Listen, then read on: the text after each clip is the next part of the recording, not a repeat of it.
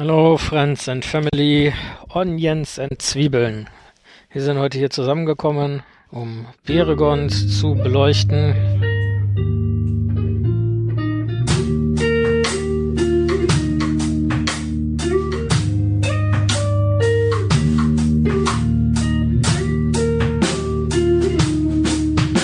Hör die Ringe. Ein unerwarteter Podcast.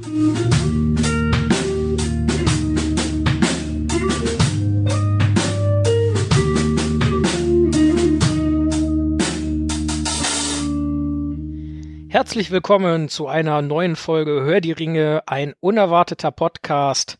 Heute mit Betrampelung von oben und äh, zwei lieben Mitpodcastern, dem Tim, den ihr noch nicht gehört habt, obwohl er zu dem Zeitpunkt meistens schon was gesagt hat. Und äh, Mir dem, ist einfach nichts Schlagfertiges eingefallen. und äh, dem lieben Steffen, Und der Motto hier- hier ist ja lieber gar nicht als falsch. der hier schon erwartungsvoll und resigniert zur gleichen Zeit sitzt. Hilfe.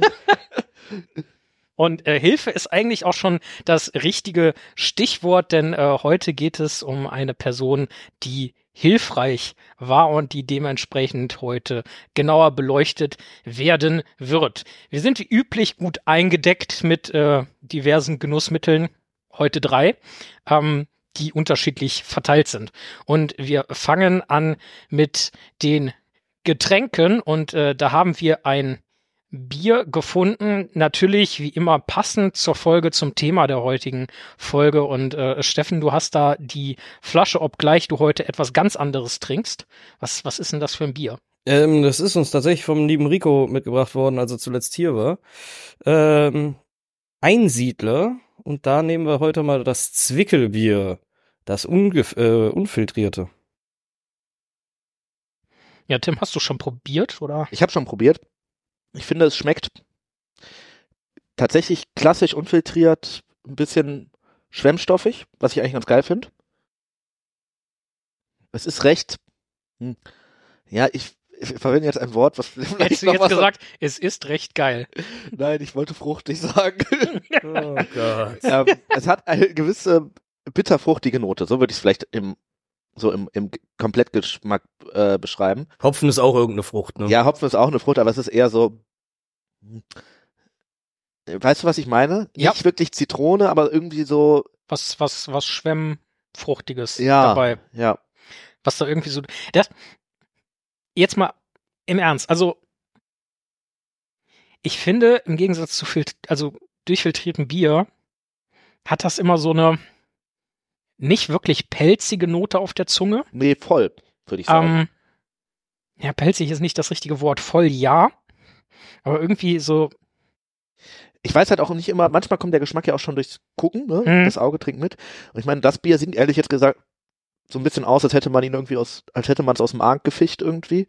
Ähm, aber so ist es eigentlich auch vom Geschmack her, also du, du schmeckst es wirklich, es ist gröber, so, ne? Du schmeckst, es ist nicht püriert, sondern es ist gröber. So, und das ist eigentlich, Nicht gefiltert, ja. ja, nicht gefiltert, ja. okay. Also demnächst in Filmen nicht mehr äh, geschüttelt, nicht gerührt, sondern äh, Gegröbert. ge ge ge ge was auch immer, aber Ja, nicht püriert. Also ich meine, es, es kommt so ein bisschen, ähm, die Schwemmstoffe kommen schon raus. Ansonsten finde ich ehrlich gesagt, bis auf, dass es wirklich so ein bisschen fruchtig schmeckt, habe ich wenig Geschmäcker, die noch da mit dabei kommen. Ich ähm, weiß nicht, wie es dir geht, aber ja, es ist dann doch eher fast schon ein bisschen rund für so ein, für so ein unfiltriertes Bier. Die haben sonst ja oft irgendwie Geschmäcker, die einen so wirklich anspringen. Aber vielleicht ist das einfach, ist das so voll mit so viel Zeug, dass man gar nicht was Spezielles rausschmecken kann. Geht mir zumindest so. Ich weiß nicht, wie es dir geht. Äh, nee, mir, mir geht's tatsächlich genauso. Ich äh, habe während deiner Beschreibung noch mal zwei Schlücke genommen und äh,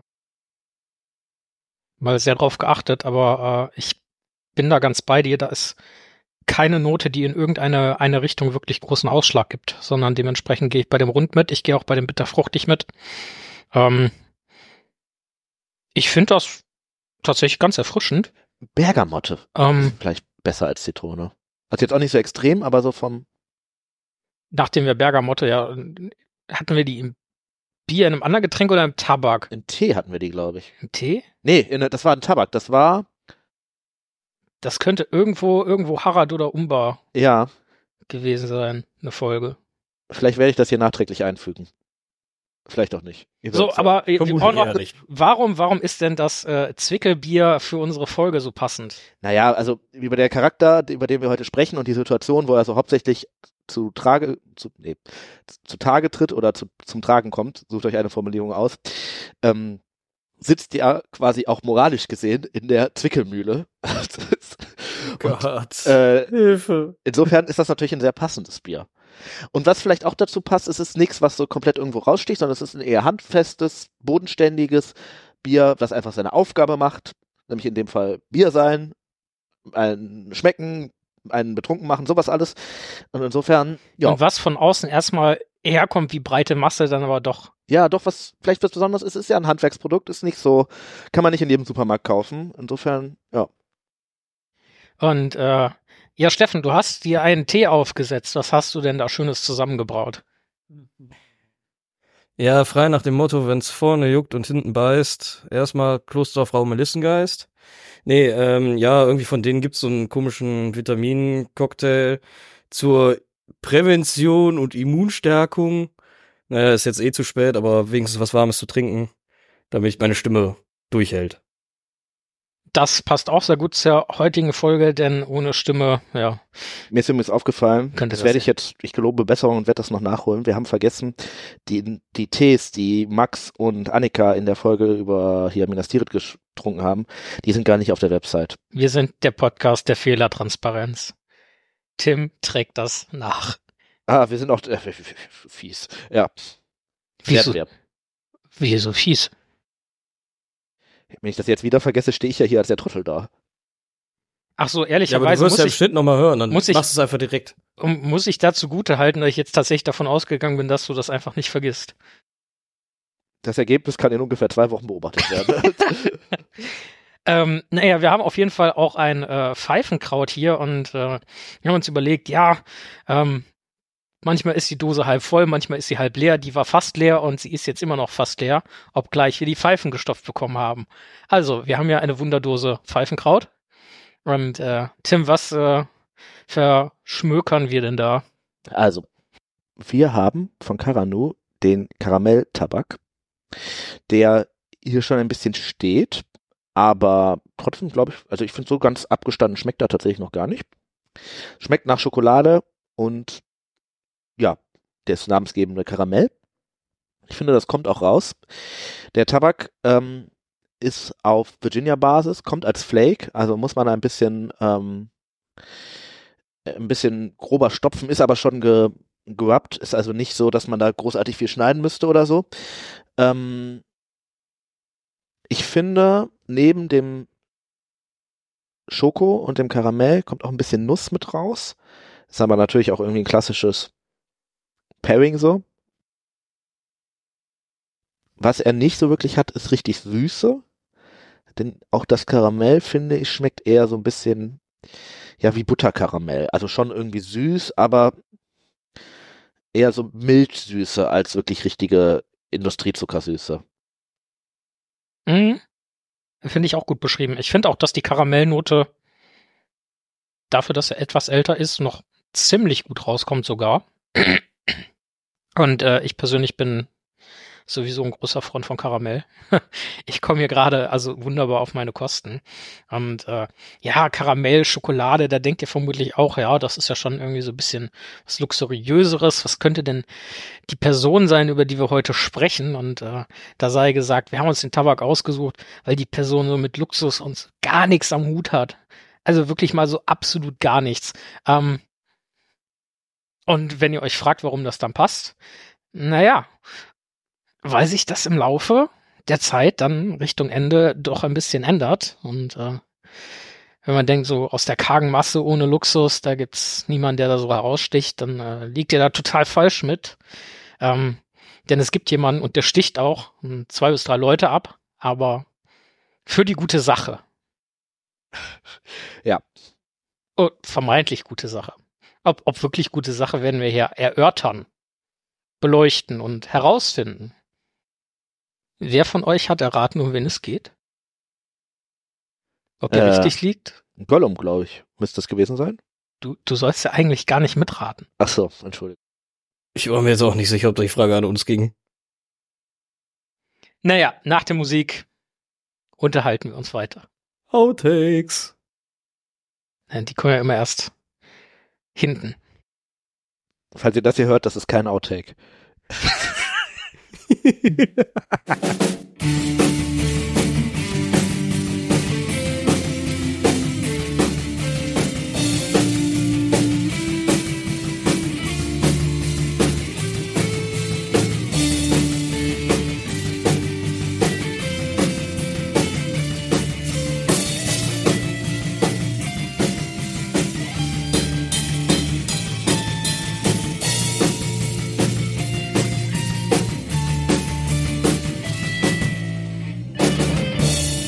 Das Spiel um das Feuer. Hör die Ringe ruft zum Mitdiskutieren auf. Ihr habt Kommentare, Fragen oder Anregungen? Dann nehmt Kontakt zu uns auf. Und das geht so. Zum Beispiel über Instagram. Dort sind wir zu finden unter Hör die Ringe. Geschrieben H-O-E-R-D-I-R-I-N-G-E. Oder unter www.hördieringe.de, wo ihr Kommentare unter der Folge hinterlassen könnt. Natürlich könnt ihr uns auch per E-Mail erreichen, und zwar unter langgrundblatt.web.de. Geschrieben L-A-N-G G-R-U-N-D B-L-A-T-T und dann eben at web.de. So, da sind wir wieder. Und äh, mal sehen, ob ihr richtig geraten habt. Wir unterhalten uns heute über Beregond. Wenn ihr in Anführungszeichen nur die Filme gesehen haben solltet, dann werdet ihr euch jetzt völlig zu Recht fragen, wer? Und naja, wir werden es erläutern, wenn ihr die Bücher oder die Hörbücher gelesen gehört habt, dann äh, sollte euch der Name durchaus etwas sagen. Und äh, für alle anderen, ja, Tim, Beregond. Wer ist Beregond? Ähm, Beregond ist Bergils Vater, Vater, den seht ihr im Film auch nicht, deswegen erkläre ich es anders. Also, danke für diese Information. ähm, Beregond ist ein Charakter aus Gondor, der mit Pippin relativ lange rumhängt. Wenn Pippin nach Minas Tirith kommt, wird er ja da so ein bisschen von den lokalen Leuten rumgeführt, der Wache zugeteilt und hat, findet da halt auch einen Freund innerhalb der Wache. Und das ist jetzt ein Punkt, den man im Film nicht sieht, aber das ist halt unter anderem dieser Beregond, der ihm so ein bisschen zeigt, so wie wie es in Minas alles so läuft, was wo ist, so wie das in der Wache läuft, ihn da so ein bisschen an die Hand nimmt und ihn dann später so ein bisschen seinen Sohn an die Seite stellt, damit er halt auch jemanden hat, mit dem er so sprechen kann. Und der Sohn zeigt ihm dann nochmal ein bisschen mehr die Stadt im Endeffekt. Später wird er nochmal dann wichtig, weil während der Schlacht um Minas Tirith der äh, nochmal gebraucht wird, aber da kommen wir, glaube ich, dann später zu. Ich würde direkt mal anknüpfen, denn es gibt ja die Überlegung, Theorie, ich weiß nicht, ob ihr da mehr wisst, dass er im Film vorkommt, auch wenn er namentlich nicht genannt wird und eigentlich auch nicht die Rolle Beregond aus dem Buch quasi spielt. Überhaupt nicht, ne? Eigentlich eher so das Beregond- Gegenteil. Beregond im Buch ist in Anführungszeichen ein einfacher Wachsoldat. Kein Offizier, er gehört einem Regiment der Turmwache an ähm, und ist dementsprechend in Anführungszeichen ganz normaler Soldat im Dienste Gondors. Ähm, warum ausgerechnet er dann ausgesucht wird, sich um äh, Pippin zu kümmern oder ob der einfach nur den Anschluss findet. Ja, ist halt wie immer so ein bisschen Zufall, ne? Genau. Also zum einen hat er halt dann gerade Dienst, als Pippin da Das eingeführt wird und dann scheinen sie sich auch noch gut entwickelt zu sich da verstehen. halt einfach so. Ähm, und ich weiß jetzt ehrlicherweise nicht, ob es in der Extended nur ist oder ob es auch in der, in der Kinofassung ist. Aber es gibt einen Gondora, der tendenziell eher etwas edler aussieht, also mehr den Eindruck eines Hauptmanns macht. Der hat so, ja, so, so blondes Haar oder so. Der spricht mal mit, äh, mit, mit Faramir. Ich glaube, er spricht auch mal irgendwie nicht direkt, aber so, so halb mit Gandalf. Ähm, und ist halt, ja, wenn der Herr Denethor das sagt und äh, auf der anderen Seite warnt der Faramir so ein bisschen diesen Ausritt zu machen auch. Ja, Der könnte das sein. Das stimmt, aber die, die Frage stellt sich, ich glaube ich wirklich zwei Sätze im Film. ne? wer, wer, wer ist das und warum ist der da? Naja, also äh, laut Aussage der Filmemacher haben sie da ja quasi Beregon und Imra hier so ein bisschen reingepackt. Das ist, ich glaube, ich habe nochmal nachgeguckt, der Charakter heißt Irolas. Ja, ähm, also scheint das auch von den Namen her so ein bisschen ge, ge, ge, zusammengezogen worden zu sein.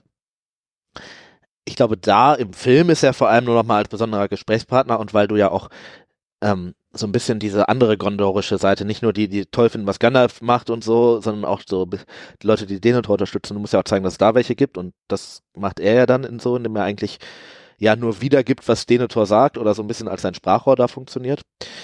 Ähm, ich glaube, mit sowohl mit Imrahil als auch mit Beregond hat der Charakter ehrlich gesagt, finde ich, so gut wie gar nichts zu tun. Also optisch eigentlich auch nicht und halt auch nicht, äh, ich habe hier gerade nochmal die Beschreibung von äh, äh, Beregond, also der, im Buch steht da tatsächlich nicht so viel, aber zumindest ein in schwarz und weiß gekleideter Mann ist da beschrieben. Ähm, das heißt, der, das passt zumindest auf Irolas, weil der auch so eine Rüstung hat. Viel mehr steht da gar nicht, wie Beregond so aussieht.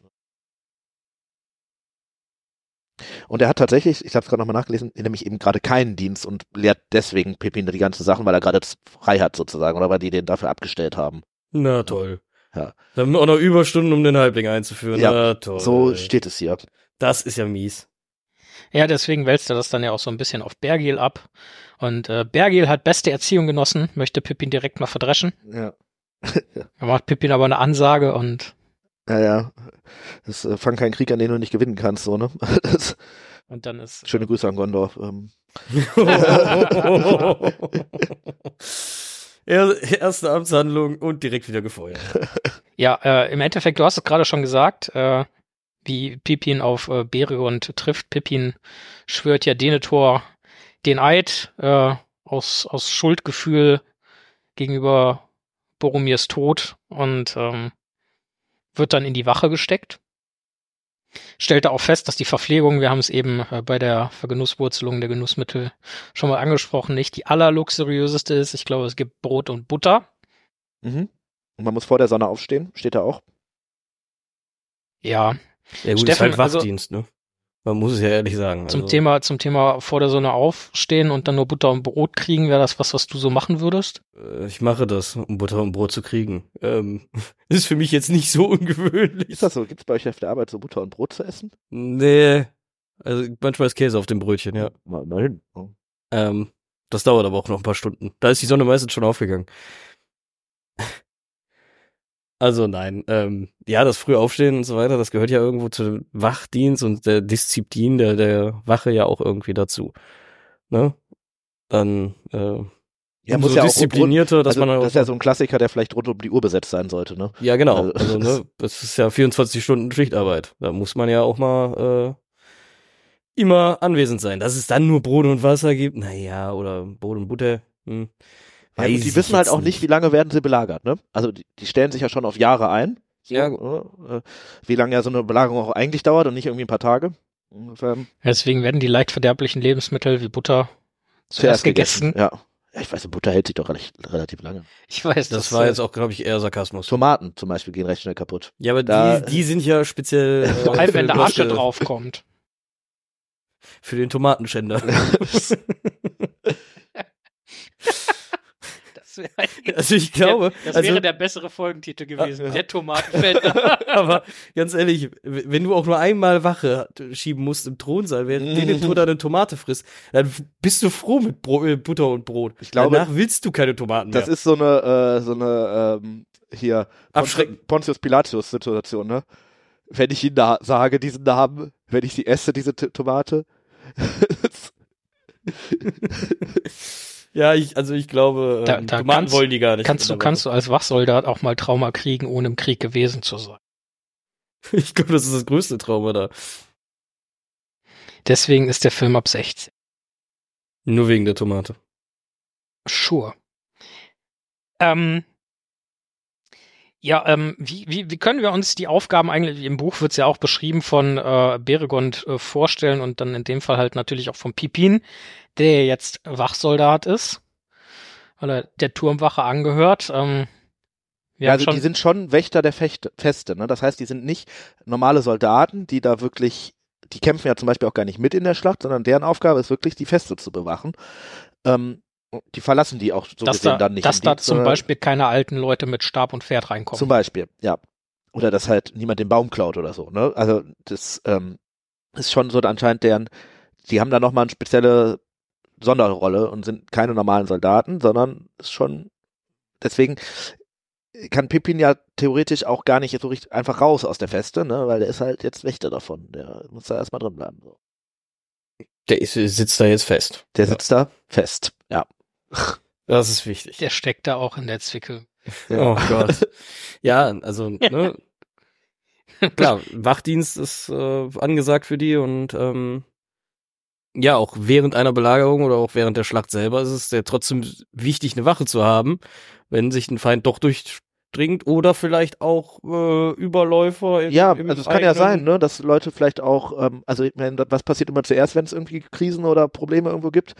Ähm, das erste, was immer so sind, sind Plünderungen. So. Ja. Und wenn da jemand irgendwie Denethor seinen Thronsaal ausräumt, findet er es vielleicht nicht so geil. Ja, oder, oder, Tomaten wegklauen. ja, oder ihm die Butter vom Brot nimmt. Oder ihm die Butter vom Brot nimmt. Deswegen, wenn er die Butter vom Brot nehmen lässt, hast du irgendwann nicht mehr mehr das Wobei Brot. Denethor sind die, ist das Brot und die Butter gar nicht so wichtig. sondern Ja. Nur die Tomaten. Gut, aber jetzt zum eigentlichen Punkt, warum sprechen wir denn über Beregond? Und äh, die Frage beantworte ich mir gerne selber. Beregond spielt eine wirklich entscheidende Rolle, deren Umfang wir jetzt gleich erstmal erörtern und herleiten werden. Ähm, in der Schlacht, aber vor allem auch im danach für Gondor und die Welt und ja, seinen Hauptmann. Ja, er ist ja, ja, also ich würde schon, also ja, für Gondor vielleicht dann am Ende so gesehen auch nicht unwichtig, ne, weil ähm, er- wir können es ja jetzt einfach mal sagen, er rettet Faramir, also anscheinend Vorm Anteil an. Faramir vom Ertrinken, Ja, verbrennen Öl und alles. Holz, ja. Äh, ähm, also er hat schon entscheidenden Anteil an seiner Rettung im Buch, weil er ähm, ja eigentlich, weil er vor allem, weil er verzögert, dass Denethor Faramir verbrennen kann, bis Gandalf halt kommt. Und das ist im Film nicht, das sieht man da nicht, sondern da gibt es einfach nur diesen Hero-Shot, Gandalf stürmt rein und Pippin ziert den, zerrt äh, Faramir vom Scheiterhaufen. Aber gerade im Buch ist es so, dass Denethors eingreifen. Er greift dann nämlich einfach, also das heißt einfach, aber er greift die Wachen an, die versuchen Faramir zu verbrennen. Und er schlägt auch, ich glaube zwei, ich weiß nicht, ob es drei sind, also irgendwas in der Größenordnung, ähm, und sorgt halt so dafür, dass überhaupt Faramir noch nicht verbrannt ist, als Gandalf und Pippin dann da eintreffen können, eingreifen können. Das macht er, weil Pippin ihn darauf hinweist, also als Pippin quasi Gandalf suchen geht, trifft er auf Beregond und ähm, die haben kurz einen Chat und dann sagt äh, Pippin halt, ich gehe jetzt Gandalf suchen und Beregond, du musst auch was machen. Und dann steht er erstmal da und ist, ähm, okay, was soll ich jetzt machen? Und dann, dann lernen wir später, ja okay, er ist wohl dahin gegangen Na, erstmal ein paar Leute umgemobst. und erstmal ein paar Leute umgemobst, ja. Ich stelle mir diesen Chat gerade voll. Wie, wie so ein Hey. WhatsApp-Chat. Hey, what's up, Beregond? Hey, Pippin. Ich, äh, ich hab's, ich hab's eilig. Was gibt's? Ja, äh, Denethor will Faramir verbrennen. Lol, Roffel, wirklich? Fragezeichen, Smiley. Doch, wirklich? Flamme, Flamme. Flappert. Du musst da, du musst da schnell hin. Asap. Also Asap. Roffel. Feuerwehr, Smiley. Ja, also Ich hol Gandalf, Weihnachtsmann, Smiley. Und Jo. man kann natürlich jetzt überstreiten, wie wichtig ist das so für Gondor, ne? Wenn da der, in dem, zum dem Zeitpunkt ist ja Faramir der Thronerbe, könnte man sagen, also Denethors Erbe als Truces. Und das ist natürlich jetzt schon irgendwie recht äh, wichtig für den Staat, dass der nicht verbrannt wird. So. Auf der anderen Seite sehen das wahrscheinlich die Wächter, die da vor Ort von ihm erschlagen wurden, anders. Ich könnte mir vorstellen, glaube, dass die Die ungern haben erschlagen das werden. eher anders gesehen, Ja, ja, ja. bis ja. sie erschlagen wurden. bis sie erschlagen wurden. Insofern stellt sich natürlich schon so ein bisschen die Frage, die wir vielleicht gleich aber nochmal irgendwie aufgehen, wie weit darf ich eigentlich gehen, wenn mir ein Verrückter Befehle erteilt? Das ist nämlich auch ein Punkt, den er sagt. Äh, das, was ihr dem Typen, den wir hier, der ist nicht ganz dicht, dem hier hinterherlauft irgendwie. Äh, oder wie weit muss ich dem nachgehen und was kann, darf ich denn dagegen tun? Also heute wird vielleicht sogar ein bisschen philosophisch. Vielleicht aber auch nicht. Mal gucken. Ich glaube, es wird viel Quatsch geben. Im Endeffekt, das ist quasi die Frage. Ähm, was darf ich in welcher Situation machen? Und hier muss man ja sagen, vielleicht noch äh, als, als Information davor. Beregond schwärmt relativ direkt, als er Pippin kennenlernt, ähm, in einer Tour weg von, von Faramir, was das für ein toller Hauptmann, toller Mensch und, und alles ist. Ähm, und äh, lässt aber grundsätzlich auch erstmal keine Zweifel irgendwie an seiner Loyalität zu Gondor, dementsprechend auch zu, zu denen. Ich habe da im Buch oft den Eindruck, dass das so ein bisschen auch zeigen soll, dass eigentlich die ganze Stadt irgendwie Faramir so liebt. Ne? Also er scheint da so ein bisschen repräsentativ zu sein für den Rest der Stadt. Was ja, was ja ein großer Kontrast zum Buch ist, wo ja Boromir als zumindest in der Extended Version. Ansonsten Film, kriegst ja. du davon relativ wenig, wenig mit, ja. dass der Boromir quasi der, der große ist. Aber das haben wir in diversen Folgen ja auch schon mal angesprochen gehabt, dass Faramir Boromir außer vom Charakter wo sie unterschiedlich sind, so als, als Kriegshandwerker gar nicht so großartig nachsteht, nur dass Boromir das quasi mit Begeisterung macht und Faramir ja lediglich sagt, so im Endeffekt, ich mag, ich mag quasi den Krieg nicht oder ich mag auch auf Waffenkampf etc. nicht. Ähm, aber ich mag das, was ich verteidige dadurch. Ne? Ja, also vom Charakter scheinen die sich, sind die sich ja nicht unbedingt ähnlich. Vom Charisma her glaube ich aber schon. Also kann gut sein, dass Faramir halt, gerade wenn du natürlich als Kontrast noch den Vater von denen hast, der ja eigentlich überhaupt kein charismatischer Mensch ist, sondern eigentlich so ein Eigenbrötler, ähm, dann kann das schon gut sein, dass es so ein bisschen so eine Lady Di-Geschichte, ne, ähm, die sich vielleicht da in der Bevölkerung entwickelt hat. Die Die or Die Not. Ja. Ja, nee, äh, das passt ja natürlich zu dem äh, Bild. Und ja, es ist, äh, ist ja gut, dass er schon direkt von Anfang an zeigt, ne, auch Faramir ist für die Stadt wichtig. Ähm, äh, deswegen ist ja dann trotzdem die Frage, ne, den zu retten, obwohl dein Lehnsherz zu sagt, äh, sagt, wir verbrennen den jetzt, weil der ist hinüber. Der hört ja. nichts mehr. Ja, ja, das ist ja die, ähm, die Argumentation und natürlich stellt sich auch die Frage, ähm, also er geht da ja rein am Ende auch ein bisschen aus persönlichen Motiven, ne? weil es ist nun mal so, dass er da eine gewisse Zuneigung, also jetzt einfach nur eine Bewunderung für den, äh, für Faramir ent, empfindet. Und ich will mir eigentlich jetzt, also wenn ich mir das mal auf heutige Zeiten übertrage, nicht vorstellen, was passiert, wenn zum Beispiel jeder ein Schwert in die Hand nimmt, weil vielleicht irgendjemand verurteilt wurde, wo er das nicht gut findet. Formulieren wir es mal so. Ähm, dass natürlich jetzt der Fahrer mir in der Geschichte eigentlich dann ein ganz vernünftiger Herrscher ist und so alles jetzt mal beiseite gelassen. Ne? Aber es ist natürlich am Ende, wenn man es zumindest auf die moderne Welt überträgt, auch eine Form der Selbstjustiz, die Beregon da ausübt. Ja, wobei das finde ich jetzt tatsächlich sogar interessant, weil ist das ich eine äh, Form jetzt der Selbstjustiz so oder ist es letzten Endes Notwehr?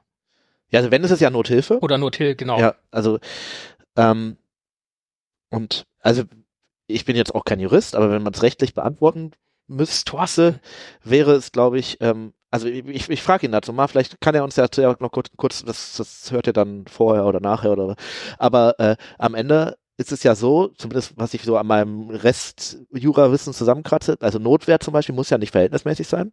Wenn du angegriffen wirst, darfst du dich ja verteidigen, auch außer wenn es was ganz krasses ist, aber darfst du dich grundsätzlich auch über die Verhältnismäßigkeit hinaus äh, verteidigen. Das ist bei der Nothilfe ja zum Beispiel anders. Du kannst ja nicht, nur weil jetzt jemand irgendwie deiner Oma die Handtasche wegnimmt, den Typen mal einfach erschießen so.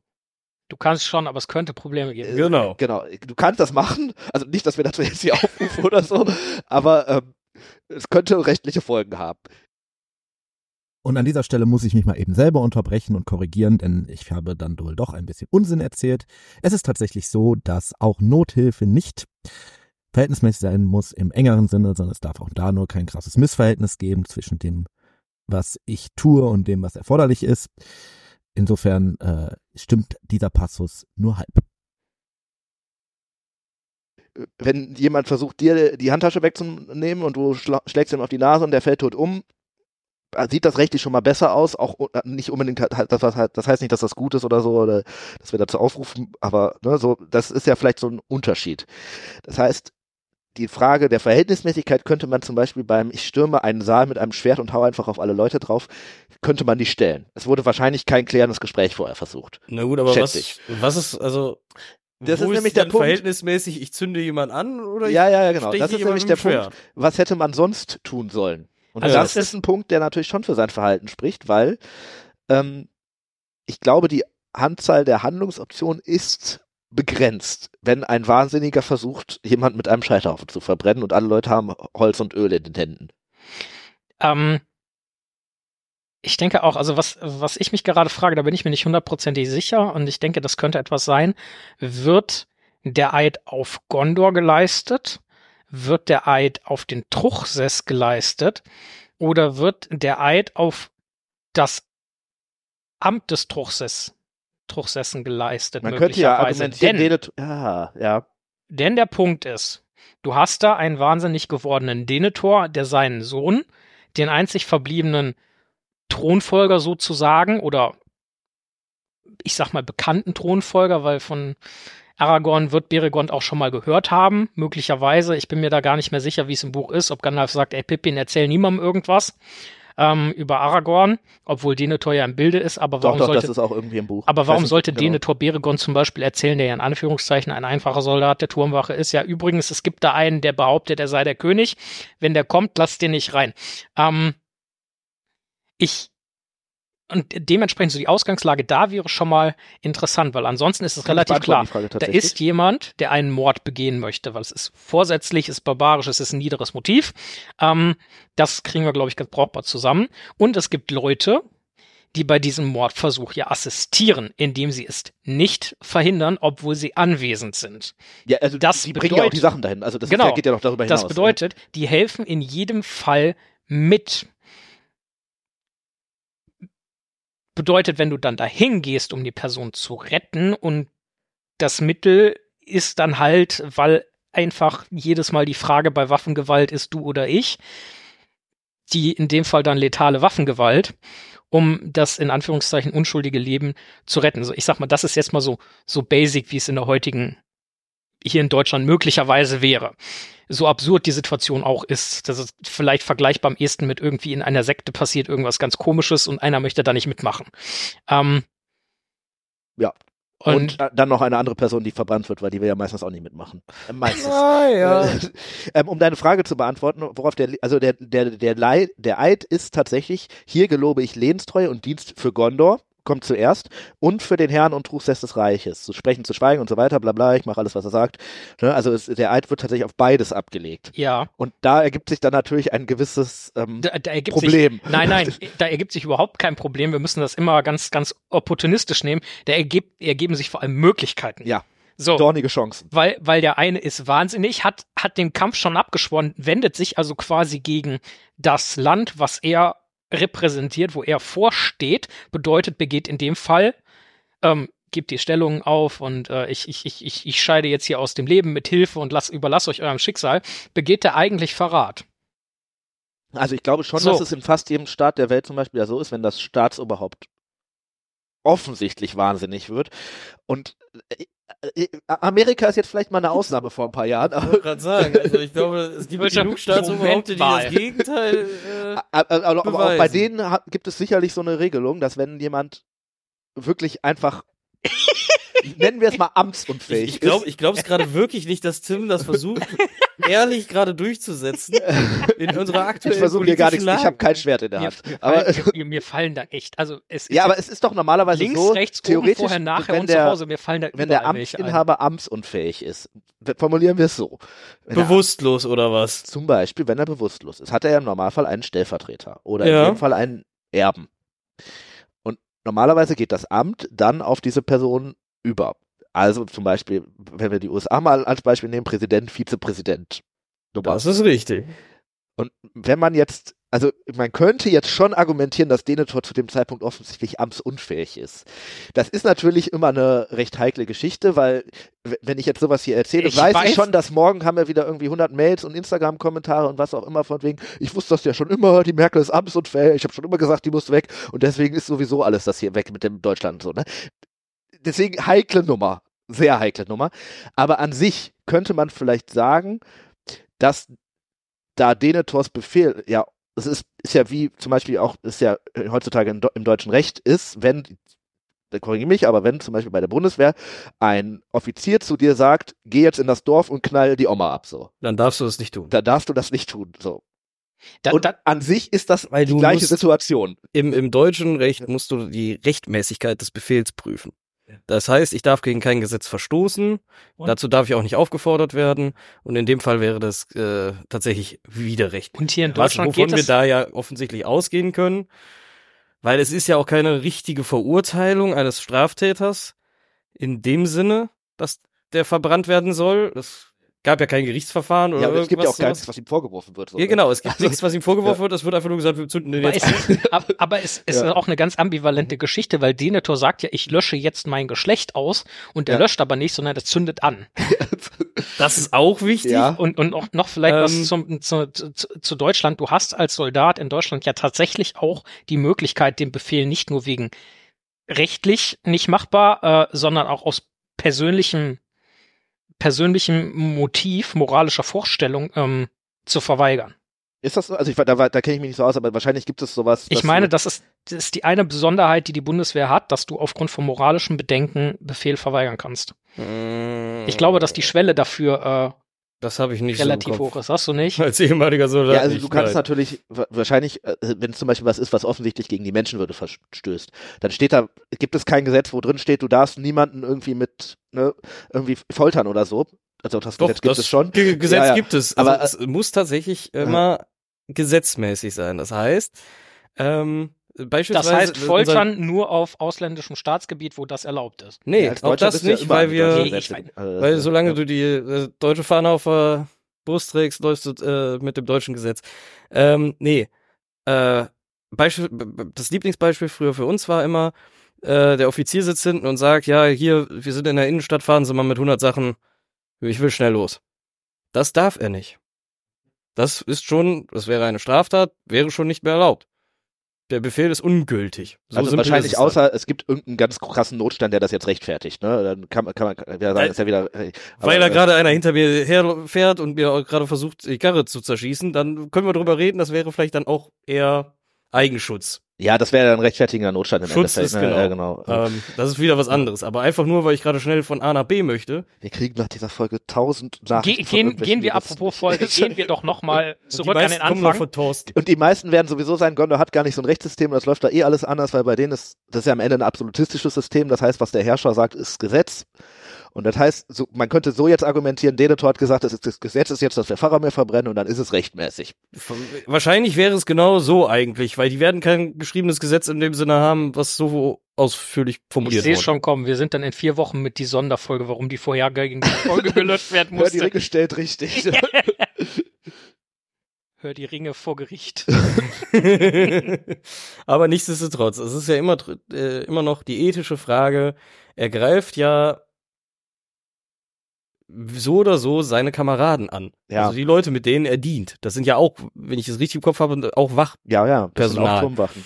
Äh, und ähm, es ist ein, ich sag mal, ein sehr interessanter Schritt, diesen Schritt überhaupt zu gehen und das auch in dem Buch äh, so explizit darzustellen, weil äh, ja auch gerade Tolkien, der ja auch gedient hat Mhm. und so weiter, ähm, gerade für den sollte das ja eigentlich ein No-Go sein. Hätte ich, hätte ich persönlich immer gesagt. Ja. So, also sowas darzustellen. Klar, Ja. natürlich. Es ist ja sinnvoll, dass jeder irgendwie noch eigene ethische äh, Ja, und am Ende ist es natürlich auch eine schrittweise Geschichte. Die sehen diesen Verfall von denen. Das ist ja jetzt nicht so, dass der zwei, zwei Stunden vorher noch da sitzt und komplett da ist, sondern das ist ja eine Leichengeschichte. Und das, da ist es oft schwieriger natürlich dann zu erkennen, oh Moment mal, das geht hier in die völlig falsche Richtung. hm? Natürlich kann man jetzt sagen, wenn du da, also, wenn du da so einen Scheiterhaufen baust, bist du meistens nicht auf der richtigen Seite. Kann man mal ganz allgemein so formulieren. Ja. Ich würde das meistens vielleicht sogar streichen. Jetzt Aber, betreiben äh, wir auch noch Kirchenbashing. Das sagtest du jetzt? Was sagst du jetzt? Ähm, Nein, aber äh, du hast natürlich recht, aber trotzdem muss man sich ja auch irgendwo hinterfragen, warum waren die anderen, die dann da stehen Ja. und das tun, so indoktriniert, dass denen das egal ist, offensichtlich, dass er sie ja nicht mal mit Worten davon abhalten kann, sondern Ja. direkt ein Schwert nimmt und äh, Ja, naja, oder haben sie, vielleicht, wieder macht. also das, da kommen wir nämlich jetzt zu der wirklich Zwickmühle, haben sie vielleicht auch einfach Angst, was mit ihnen selber passiert, weil nach dem, das Ganze wird ja Beregond der Prozess gemacht oder Aragorn muss dann ja entscheiden, er hätte ja offensichtlich irgendwas falsch, also oder Mhm. ist ein, ein, ein Straftäter sozusagen und muss jetzt verurteilt werden. Und dann ist ja nicht der Hauptvorwurf, dass er da hingegangen ist und seine Kameraden erschlagen hat, sondern der erste Vorwurf, der zuerst steht, ist, er hat seinen Posten verlassen, weil er hatte ja auch noch Dienst und er hätte eigentlich auch auf die Feste aufpassen müssen. Sowas von undiszipliniert. Ja, und das, dann kommt man natürlich so ein bisschen an den Punkt, wo man ähm, Es ist komplex, willst du sagen? Ja, es ist komplex und natürlich, ähm, er, klar, er greift seine Kameraden an, er macht da was sozusagen, was vielleicht nicht, nicht vorgesehen ist. Er, die Kameraden machen aber vielleicht auch natürlich was, was nicht vorge, äh, was da ist. Es kann aber natürlich auch sein, das ist nämlich der Punkt, den ich gerade, worauf ich hinaus wollte, bevor ich das jetzt hier so ein bisschen umständlich formuliere. Es kann ja sein, dass die Kameraden sich natürlich auch einfach denken, pass auf, äh, ich mach, wenn ich jetzt hier nicht mache, was der Irre sagt, dann bin ich der Nächste auf dem Scheiterhaufen. Ist naheliegend. Ist naheliegend. Ne? Offensichtlich, ja. Und das heißt natürlich, die Argumentation zu sagen, ja, okay, die machen ja, was der sagt, und deswegen sind das auch irgendwie böse Leute, greift ein bisschen kurz. Äh, kann, Nee, nee, nee, das, das wollte ich auch damit nicht aussagen. nee, nee, sondern, das meine ich auch ähm, nicht für dich, auf dich, sondern äh, Frage, Äh, das ist ja wirklich die Frage, warum sind die so fest davon überzeugt, dass sie das Ja. tun müssen? genau. Ich habe, Und es gibt einen offensichtlich, der zu viel Zeit mit Pipin verbracht Mhm. hat, äh, sonst wäre es wahrscheinlich nie so weit gekommen, muss man ja ehrlich sagen. Ja. Also mit einem, einem äh, von diesem komischen, kleinen, Ja. halbwüchsigen, die da im, im Auenland die ganze Zeit nur an ihren Kartoffeln spielen.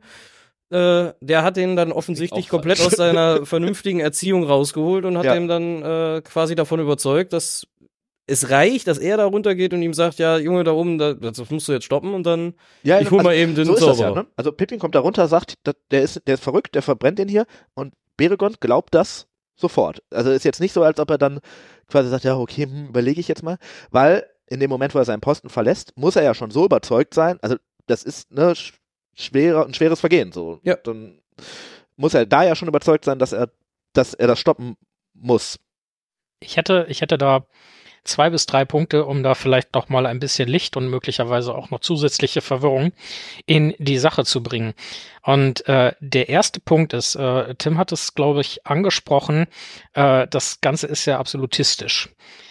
Ähm, und mal angenommen, du gehörst jetzt einem Zirkel, in dem Fall einem mil- militärischen Zirkel an, der eine klare Befehlslage hat und eine klare Verpflichtung unter anderem auch dem absolutistischen Herrscher gegenüber, ähm, hast du schon das Problem, der kann ja wirklich einen Haufen wahnsinnige Scheiße machen und wird aber durch das System, das halt viele Leute um ihn rum sind, die alle den gleichen Befehl haben und eine Konsequenz zu erwarten haben, wenn sie dem nicht Folge leisten, die müssen an einem Strang ziehen. Weswegen es ja auch schwierig ist, einen absolutistischen Herrscher, Herrscher irgendwie Ist nicht das beste System, loszuwerden. könnte man so sagen. Denn äh, da muss ja quasi nur in Anführungszeichen ein ein fauler Apfel dabei sein und die Sache wird, äh, Da wird fallen mir jetzt problem so viele Beispiele ein. Ganz genau. Also, ja.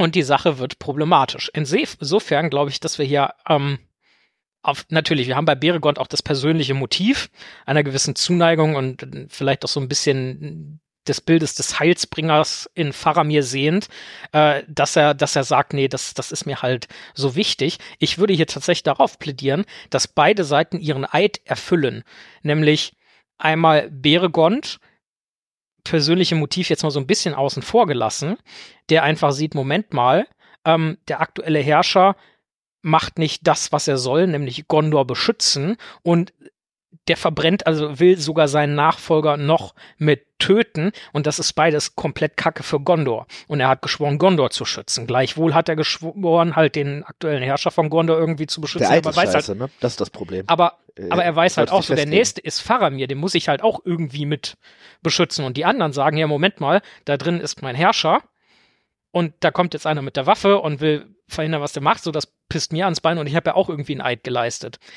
Das ist halt eine total verzwickelte Situation, um das nochmal Der aufzugreifen. Eid ist halt Und- sehr allgemein formuliert. Genau. Und das ist vielleicht Und- da das Problem. Und der nächste Punkt ist, ich weiß nicht mehr genau, welches dieser Experimente es war. Das müsste Mitte der 60er gewesen sein, ähm, wo man äh, rausfinden wollte, äh, wie, wie quasi eine Masse reagiert, wie damals äh, der, der Shit in Nazi-Deutschland äh, passieren konnte. Und da hat man irgendwie Probanden gesucht und hat den äh, ein, eine Taste gegeben und auf der anderen Seite hast du eine Person stehen gehabt und dann haben halt die anscheinend Wissenschaftler im Kittel und allen gesagt, so pass auf, ne, die Person muss jetzt irgendwas aufsagen, wenn sie was falsch sagt, dann gibst du einen Elektroschock. Sie haben die Voltzahl immer weiter erhöht. Und ganz viele Menschen sind in einen Bereich gegangen, wo sie die andere Person hätten töten können, überzeugt von der Person, die aus sich wie ein Wissenschaftler gab und gesagt hat, nee, die andere hat das unterschrieben und das ist der Sinn des Experimentes und so weiter. Und du hast eine wahnsinnig hohe Quote dabei gehabt. Ähm, vielleicht fällt mir das gleich nochmal an, welches von den Experimenten es war, ähm, die der ganzen Sache einfach gefolgt sind, weil da war jemand, den sie für entsprechend kompetent gehalten haben. Und das Einverständnis lag ja auch irgendwie vor und dann wird das schon so seine Richtigkeit haben. Ich mache ja hier quasi nur, ich, ich führe nur den Befehl aus. Ja, aber ganz ehrlich, wenn wir das jetzt mal und das wird bei der Wache da oben mit Sicherheit auch einfach Das kann man aber auch sein. auf Beregon münzen, ne? Du kannst natürlich ja. auch sagen, da ist Pippin hingelaufen, hat gesagt, ne, also Genau, der vertraut ihm und deswegen ja. rennt er jetzt los. Also man muss ja jetzt auch mal die Situation ja, so betrachten, die, die dass wenn Beregon nicht losgegangen wäre, und Faramir verbrannt worden wäre äh, und sonst was, hätte es gar keinen Gerichtsprozess oder kein, kein, keine Verhandlungen, ja. wie man das auch immer sagen ja. möchte, äh, durch Aragorn später gegeben. Gehen wir davon aus, es hätte trotzdem alles geklappt, bla bla bla, und äh, am Ende wäre die Frage gar nicht, hätte die Frage ja. gar nicht im Raum gestanden, weil den einzigen, den er hätte verurteilen können, wäre tatsächlich der, der äh, Denethor gewesen. Ja. Aber der war ja schon hin. Also ja, also für Beregon ist das auf jeden Fall nicht der Weg des geringeren Widerstands, da Nein. loszugehen. Das wäre gewesen, ich, ja, ist zwar, also ist schlecht, kann ich aber auch nichts machen. So, ja. ne? das, ich, äh, und im Endeffekt, vielleicht geht er auch nur los, weil Pipi ihm sagt, ich hol den Zauberer. Das ist nämlich dann der mit dem weißen Kittel, der da kommt. Ja. Ja. ja, ja der ja. sehr viel äh, erfahrener wirkt. Ja. Vielleicht hat er auch nur so, so, gedacht. So. Die Geschichte muss neu geschrieben werden. Nein. Also, ähm, aber. ähm, Jetzt haben wir auch noch die Tolkien-Fans gegen uns aufgenommen. Ja, das ist eine ganz schlimme Folge. Nein, ähm, am Ende ist das ja schon richtig, dass man ja nicht auf der einen Seite dazu aufrufen kann, vielleicht auch so Befehle mal kritisch zu hinterfragen und auf der anderen Seite sagen äh, kann, dass, also am Ende ist das Vertrauen von Beregon im Pippin ja auch nur auf persönlichen Motiven ausgebaut, also Freundschaft in dem Fall aufgebaut. Dass das trotzdem, wenn er vielleicht aber auch an der Erkenntnis, mh, hm, ja, so funktioniert wenn, auch wenn, das wenn Leben, ein, wenn ein Mensch zu dir kommt, sonst funktioniert das auch nicht. Wenn ne? ein also, Mensch zu dir kommt und dir glaub, äh, wirklich etwas ja, ja, ja. dringend glaubhaft macht, ja. klar, das kann auch mal irgendwie gelogen sein und man ist vielleicht ein bisschen zu gutgläubig. Aber so im Grunde genommen ja. glaube ich, dass das mit Sicherheit auch ausschlaggebend Ja, und klar, gerade in so, und das ist nämlich, glaube ich, der Punkt, ähm, den man auch sozusagen auch den Wachen, die für, für Denethor kämpfen, sagen kann, genauso wie ähm, für Beregon. Am Ende ist ja, ähm, gerade in so kritischen und Extremsituationen, was das ja am Ende ist, musst du, brauchst du ein paar Sachen, wo du sagen musst, okay, das glaube ich jetzt. Weil wenn du dich da hinstellst und sagst, ja, das könnte, also dann dann stehst du da und ja. sagst, könnte, genau. könnte nicht, also könnte, also klar, könnte nicht und dann ist alles schon vorbei. Also kritisch hinterfragen, keine Frage, aber natürlich musst du dich irgendwo ran auch, äh, irgendeinen Anker brauchst du. Ja.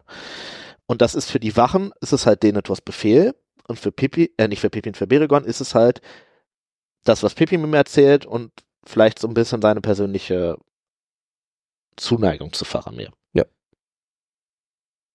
hätten Pepin und Beregond etwas anderes machen können in der Situation. Ja, und da sind wir nämlich bei dem, was die Zwickmühle auslöst. Ich glaube, ehrlich gesagt, es gibt nicht viele Optionen. Es gäbe natürlich die Option, irgendwie weitere Leute zu mobilisieren und zum Beispiel nicht alleine dahin zu gehen, sondern mit einer großen Gruppe, weil dann wahrscheinlich kein Kampf eintritt, sondern weil dann die drei Leute, die da stehen, auch sagen, okay, hm, legen wir das Schwert mal nieder. Das braucht aber natürlich Zeit und du hast keine Ahnung, wie viel Zeit hast du denn überhaupt noch? Das ist ja, also offensichtlich nicht viel, aber das weißt du ja auch nicht. Es könnte noch weniger gewesen sein und so. Du musst in dem Moment eigentlich losgehen. Du kannst natürlich auf Gandalf warten, aber auch da kommt das Zeitproblem in, ins Spiel. Und du kannst natürlich auch versuchen, dahin zu gehen und ein klärendes Gespräch zu äh, führen. Aber wenn natürlich der, der Pippin, du und du das glaubst und der sagt, der ist verrückt, scheidet auch das irgendwie aus. Ja dann hast du halt nicht mehr viel, was du machen kannst. Du kannst natürlich, klar, kann man dann sagen, ja, okay, man muss ja nicht direkt irgendwie dem voll auf Kopf hauen mit dem Schwert, sondern vielleicht reicht's auch, wenn du den Leuten einfach irgendwie die nur verletzt, aber das ist natürlich in so einem Kampf auf Leben und Tod immer recht schwierig, so, oder? Ja, vor allem, weil die drei erstmal in dem Moment da wahrscheinlich davon ausgegangen sind, das ist ein Verräter, der greift uns jetzt hier an. Absolut, ja. Und äh, Ja. die werden genauso um ihr Leben Ja. gekämpft haben Ja. und mit genug Hass gegen ihn, Ja. wie er gegen die. Ja, ja, genau. Also für Ähm, die ist das, die machen da, also Das sind zwei Fronten, die da aufeinandertreffen, Ja. die da keinen Spaß mehr verstehen in dem Moment, weil die Situation gerade, also Erhitzt ist. äh, ja, die, sind halt- erhitzt ist, genau. die Luft brennt. Die Luft brennt, ne? Ja. Da muss man dann ehrlich sagen, ei, ei, ei. Da gibt's noch einen Sack. nee, also klar, man kann ja natürlich nicht sagen, äh, vielleicht gab's da noch irgend, gäb's noch eine andere Möglichkeit. Äh, ich, Aber euch Aber- fällt eigentlich auch nichts ein, was nicht deutlich zeitaufwendiger gewesen wäre. Das Einzige, was man quasi, also ja, nee, also man hätte natürlich versuchen können, direkt Denethor gezielt anzugreifen, aber da stehen halt die Wachen vor. Das sind ja seine Wachen. Und nach dem die Motto auf ihn Rush aufpassen. D, Rush D-Side. Ja. Also, weiß ich nicht. Wenn das jetzt so ein Assassine gewesen wäre, der Beregott, dann hätte der vielleicht, äh, aber ist er halt Ja. auch nicht. Das ist ja am Ende nur eine ein, einfache Turmwache. Also, ja. Aber dafür Respekt. Der hat drei seiner Kameraden platt gekriegt. ja, also, also wenn man das jetzt aus rein schwertkämpferischen Gesichtspunkten betrachtet, ist schon eine Leistung, so, ne? Drei gegen einen geht meistens für die drei aus. Also, Ähm, ja, guter Punkt. Ähm, würdet ihr sagen, dass Beregond seine Pflicht erfüllt hat? Ja, Oder eher nicht? Das hat ja auch wieder mehrere Komponenten. Man kann natürlich jetzt hingehen und ganz sagen, Platt, der hat seinen Posten verlassen, also nein. Also er hat auf jeden Fall gegen die Gesetze und Regeln verstoßen. Punkt. Das kann man, glaube ich, auch nicht schönreden. Das ist einfach so gewesen. Ob er, äh, er ist seiner Pflicht nicht nachgekommen. Ja, für die er da war, nicht. Man Nein. kann natürlich jetzt sagen, er hatte aber trotzdem vielleicht die moralische Pflicht, etwas zu tun. Und dann ist es Pflicht gegen Pflicht, ne? Dann, Aber also Das heißt, seiner Pflicht als Soldat ist er Ja. nicht nachgekommen. Ja. Deswegen ja auch die An der erste Punkt in der Anklage, er hat seinen Posten verlassen. Ja. Aus Aber- gutem Grund oder warum Genau. auch immer, erstmal ja irrelevant. Er hat's getan.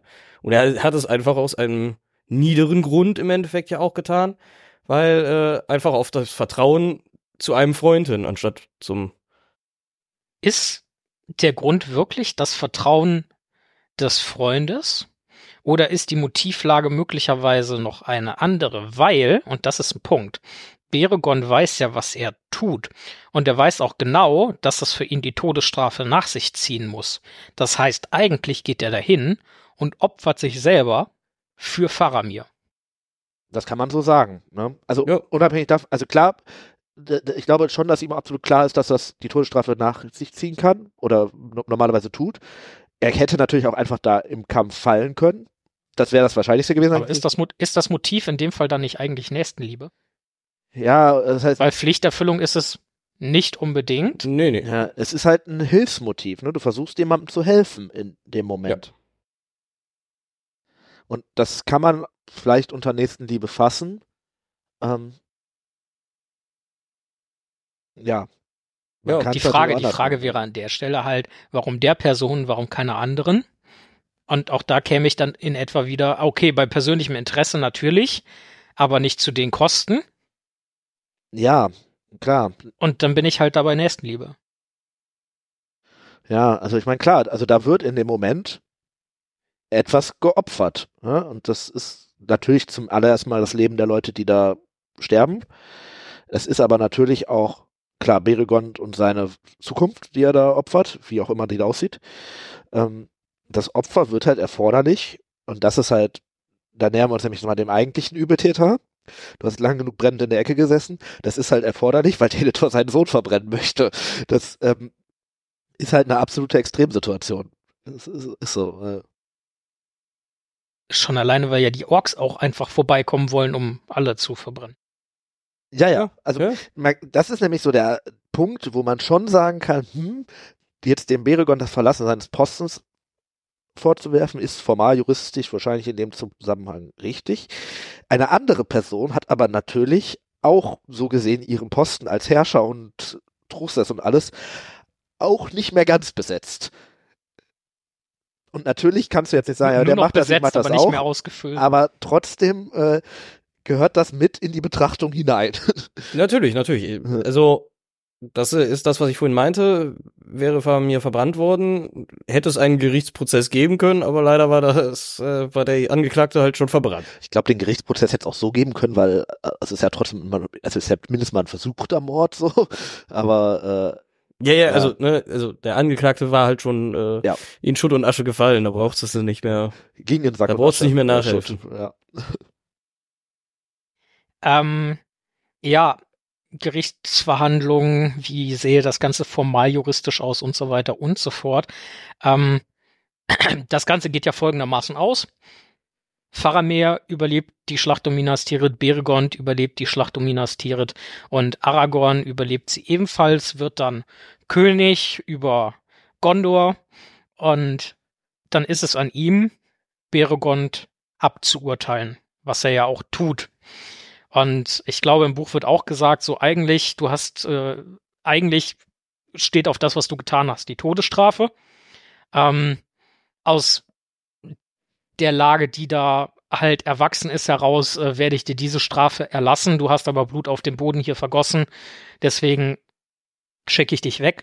Und Aragorn schickt Beregond, ich glaube, nach Ithilien und macht ihn Ja. zum Hauptmann der Faramis Leibwache von Faramir. Was eigentlich ein sehr kluger Zug ist, weil Ja, offenbar eine gewisse zu Treue, Treue zu Faramir diese ist ja. Qualifikation bringt er jetzt Findet- schon mit. Ja. Findet ihr die Bestrafung gerecht? Wie seht ihr die Bestrafung? Ja, ja. Hm. Also ich, ich, ich, gerecht ist, glaube ich, in der Gesamtsituation ein schwieriges Wort. Ähm, es ist wahrscheinlich zumindest so ein salomonisches Urteil von wegen, das Urteil stellt jetzt irgendwie alle halbwegs zufrieden und er zeigt damit ja auch irgendwie, dass das jetzt kein Dauerzustand werden sollte, so was der Beregond da gemacht hat, indem es ja eine Strafe gibt. Und trotzdem erkennt er die schwierige Situation an. Das macht er schon ganz gut. Ich weiß ehrlich gesagt, ich meine mich zu erinnern, dass er auch quasi einen Bann bekommt für Minas Tirith, also dass er das nicht mehr betreten darf, weil er da halt diese Strafe gemacht hat, dass er quasi verbannt wird. Ähm, das ist, glaube ich, vielleicht auch ganz gut so. Damit kann er dann vielleicht auch leben. Es ist, glaube ich, vor allem am Ende ein symbolisches Urteil, würde ich jetzt sagen. Es ist so ein ich Also- glaube, am Ende auch ein Urteil, was wahrscheinlich, äh, wenn wir jetzt in der modernen Welt wären, so halt nicht fallen könnte, weil es kein Gesetz gibt, das das erlaubt, sondern wir haben halt ein Rechtssystem, was auch ziemlich gut so ist, dass halt, es ist halt festgeschrieben, was wie ist und dann das so, weil auch das ist am Ende ja eine persönliche Befindlichkeit, die Aragorn da mit reinbringt, dass das ja eigentlich keine Rolle spielen sollte bei so Urteilen. Jetzt sind wir aber natürlich immer noch auch irgendwie in der Geschichte, in der Fantasy-Story und so und da darf das vielleicht auch Also es ist auch vor allem, man muss ja sagen, es ist ja eins der ersten, wenn nicht sogar das erste Urteil, das äh, Aragorn ja eigentlich als König trifft und dementsprechend ja auch sehr wichtig ist für ihn. Also ich Ähm, dachte, du meinst gerade, ja, da hat er auch noch nicht so viel Erfahrung und da muss er doch das. Ach so, nee, das ist, wollte ich gar nicht sagen. Nein, also, aber ich finde es dadurch ein recht gut ausgewogenes Urteil. Ja, und er macht weiß natürlich, halt nicht, ob es also, ob es wirklich so klug ist, ihm dann direkt zum Hauptmann seiner Leibgarde zu machen, als nur irgendwie vielleicht hätte auch gereicht, Fußsoldat. ne? So Fußsoldat. Ja. Genau, weil ähm, ist ja dann trotzdem irgendwo eine Beförderung. Äh, muss man aber jetzt einfach mal so sagen, das ist eine Fantasy-Geschichte, wie du schon sagst. Das ist schon so ein, ja, eigentlich ein gutes salomonisches Urteil. Ja, also ich er meine, darf nicht mehr dahin, wo er äh, gemordet hat, ist okay. er macht ja da ähm, das, wofür er vielleicht so ein bisschen als König auch dann stehen soll, nämlich dass er alle mitnimmt. Mhm. Ähm, und so können natürlich sind beide Seiten irgendwie nicht, zumindest nicht ganz sauer so. Er macht nicht alle glücklich, aber er macht auch Ja. nicht alle. Äh, unglücklich. Ja, ja, genau. Eigentlich ist ein salomonisches Urteil, weiß ich gar nicht, ob das der richtige Begriff ist, weil das ist ja eigentlich, ich nehme dein Kind und hack das mit dem Schwert durch. Na egal. das, Das, das, ja. Ähm, der arme Bergi. Vielleicht hätte er es einfach tun sollen. ich, ich da hätte denke, Faramir seinen Teil gekriegt und die anderen hätten den anderen Teil bekommen. äh, Verbrennen können, beispielsweise. ja, ähm, also, Ich denke, ich denke tatsächlich, dass es schon eine, Re also, ne, klar, wir brauchen uns nicht darüber unterhalten, dass äh, letzten Endes er halt einige Leute getötet hat, Posten verlassen etc. Ähm, aber ich denke schon, dass eine Strafe wie äh, beispielsweise ein Bann aus Minas Tirith schon etwas ist, was ihn wirklich straft. Denn da hat er vorher gelebt. Ähm, ja, und das ist da auch hat er gedient, da war er, da war er genau zuständig. Es ist die Hauptstadt und äh, zu jedwedem Anlass wird er nicht mehr zurückkehren können. Ich hätte ihn Ähm, ins Auenland verbannt. Und Bei den ähm, fetten Hobbits hätte er die scheiß äh, Tuften umdrehen können. Junge. Hier müssen noch ganz viele Tüften gewendet werden. ah, ja. Tüftendreher Beregon. Der hätte richtig gut knechten müssen, Junge. ähm, der die Kartoffel bewegt. Ähm, jetzt, jetzt noch Wir so können ein, die Folge nicht der mit der Kartoffel tanzen nennen. Das versteht kein Mensch. Wieso können wir das nicht? wir können schon, ähm, wir können ja sagen, der mit dem Feuer spielt, aber Das, der mit der Klinge tanzt? Okay, Folgentitel. Folgentitel gibt's später. Ähm, Outtakes gibt's in dieser Folge keine. Mal schauen. Ähm, ich ich habe jetzt noch so ein paar, ein paar Fragen hier offen und auch noch eine, eine Anmerkung. So, ähm, Frage Nummer eins. Musste Theoden sterben, um Faramir zu retten? Ich nehme mal an, bei dieser Frage geht es um die Human Resources, die quasi und Hobbit und, und Istar und äh, weil das Ganze findet ja während die Rohirrim in den Kampf einsteigen äh, statt, weswegen Gandalf, der auf dem Weg ist, Faramir zu retten, äh, da nicht eingreifen kann, was dann gegebenenfalls dem Hexenkönig ermöglicht, Theoden zu töten. Ja, ich Können glaub, wir das so einfach herleiten oder? Also Gandalf sagt zumindest sowas von wegen. Also, ähm, ich glaube, es ist irgendwie sowas von wegen, das hätte ich verhindern können, als äh, von Theodens Tod erfährt. Ähm, ja, also ich meine, am Ende heißt das jetzt nicht unbedingt, dass er ihn hätte retten können. Aber natürlich ist Gandalf Hexenkönig so eine gewisse Pari-Situation, die sich ja eigentlich über die ganze Schlacht aufbaut und die dann ja dadurch auseinandergerissen wird. Dadurch, dass Gandalf halt sich entscheidet, er rettet Faramir. Und, ah nee, ich glaube, er sagt sowas von wegen, wenn ich das jetzt mache, werden andere dafür sterben müssen Ja, oder ja, so. ja. Ja. Ja. Ähm, was aber ja im Endeffekt gleichbedeutend ist. Ähm, Nee, nee. Würde nicht gleich bedeuten, weil wenn er danach noch sagt, das hätte ich verhindern können, dass der Theoden stirbt, wäre das schon ein, ein ne? wenig arroganter gewesen. Ja, nee, weiß aber nicht, ich glaube, er dass er es sagt. wirkt, äh, dass ja. er es so sagt, wie Tim gerade gesagt hat. Ähm, dafür, dass ich das mache, werden andere, andere in der Zeit sterben müssen. Ja. Ja, klar, und natürlich Theoden der eine, ja, aber ist vielleicht auch nochmal eine andere Präsenz so auf dem Schlachtfeld, wenn Gandalf da ist. Vielleicht sterben dann weniger auch einfache Soldaten. Ich glaube, es geht auch eher um die Summe. Ja. Ja, Ähm, weil, also ohne Theodens Tod andersrum, ne, wäre der Hexenkönig nicht besiegt worden und also das muss man ja auch und er gibt natürlich da auch so ein bisschen die Verteidigung des Tors auf, wo er in dem, zum Zeitpunkt ja ist. Also klar, also ist das, das ist ein richtig harter Schlag für Gondor, dass The also man könnte jetzt sagen, klar ist das ein harter Schlag, wenn Denethor Faramir verbrennt, ne? Aber es geht ja darüber völlig hinaus, sondern dass der, dass da so dem Wahnsinn anheimfällt, geht, ist am eigentlich der Todesstoß für, to, der, ich kann nicht mehr sprechen, der Todesstoß für diese Stadt. Wenn die Sache mit den Rohirrim und so weiter nicht gekommen wäre. Davon kann aber ja Denethor zu dem Zeitpunkt nicht, nichts wissen. Aber ich, also das ist ja auch eigentlich der Plan von Denethor zu sagen, wir sind gefallen, wir Ja. opfern uns jetzt noch, weil wir nicht von denen, weiß ich, also das ist ja ein übliches Bild, dass der, äh, Ja, das ist aber ja so ein bisschen dieser Grundgedanke, der sich durch den ganzen Herr der Ringe zieht. Ähm, das ist ja irgendwie so eine Story von wegen, wenn du immer weitermachst, dann wird es am Ende irgendwie gut. So, wenn, solange, wenn Frodo einfach weitergeht, dann geht der Ring schon irgendwie kaputt. Ganz platt runtergebrochen. Und Denethor verlässt ja diesen Weg da zu dem Zeitpunkt und dann wird's halt irgendwann dann auch nochmal gut, aber nicht wegen ihm. also er gibt halt auf und sagt sich halt, ne, die Stadt ist verloren, wir haben es verkackt, tschüss. Ich, ja, ja. Ich würde auch sagen, dass im, im Herr der Ringe von der guten Seite ähm, die ganz große Motivation und so ein bisschen vielleicht auch äh, da, das Mantra ist, wir müssen es zumindestens versuchen. Wir müssen mit aller Kraft kämpfen. Ja, ja, genau. Und das ähm, siehst du zum Beispiel in Rohan, bei an Theoden, schon, also weil zu dem Zeitpunkt, wo er sagt, ich versuche das hier wieder, geht es eigentlich bergauf. Das siehst du an Frodo und Sam, das siehst du absolut an Aragorn natürlich auch und an Gandalf und an wem auch immer, aber das siehst du natürlich auch an den Elben und am Ende siehst du es an Denethor, wie er es eben nicht macht. Ja. Und jetzt mal. Und auch Beregon, wo wir, also geht es ja irgendwie drum, ne? auch der versucht es ja zumindest. Da ist es ja dieses, ich bleibe eben nicht auf meinem Posten stehen, sondern ich mache jetzt hier was. Ja. Und zum, und zum Thema Theodens Tod. Ähm, da insgesamt noch mal eine ganz interessante Sache. Möglicherweise wäre Theodens Tod verhindert worden, möglicherweise auch nicht. We never ja. know. Ähm, aber ich sage, sage, Beregond hat durch seine Tat zwei Leben gerettet. Nämlich einmal das von Faramir und dann passiv damit auch das von Eowyn.